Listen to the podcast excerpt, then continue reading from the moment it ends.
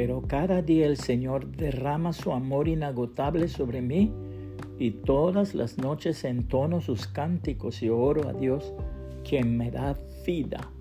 Salmos 42, 8, nueva traducción viviente. Su voz en la medianoche. Un adolescente que era un cristiano fiel trabajaba durante las vacaciones en un sitio muy distante de su casa. En una ocasión tuvo que regresar a su casa a medianoche a través de una selva tupida y tenebrosa.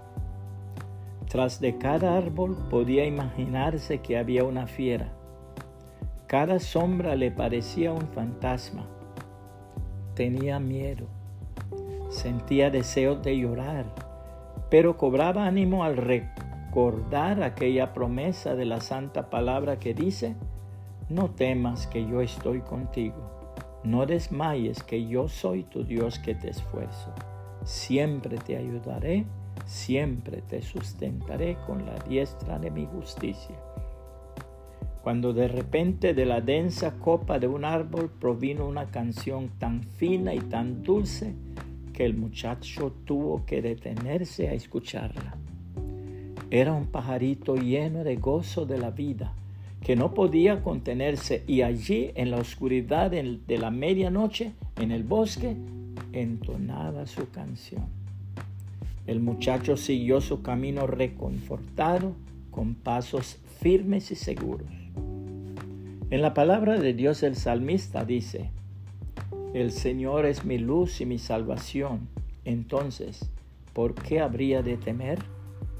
El Señor es mi fortaleza y me protege del peligro. Entonces, ¿por qué habría de temblar?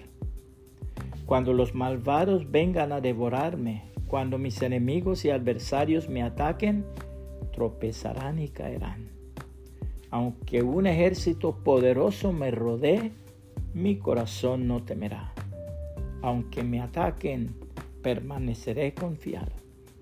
Lo único que le pido al Señor lo que más anhelo es vivir en la casa del Señor todos los días de mi vida, deleitándome en la perfección del Señor y meditando dentro de su templo.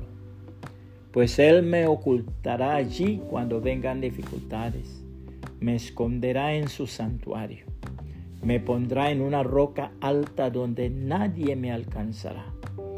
Entonces mantendré mi cabeza en alto, por encima de los enemigos que me rodean.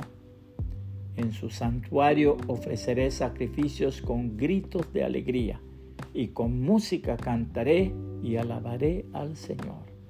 Salmos 27, 1 al 6, nueva traducción viviente. Puede compartir esta reflexión y que el Señor Jesucristo le bendiga y le guarde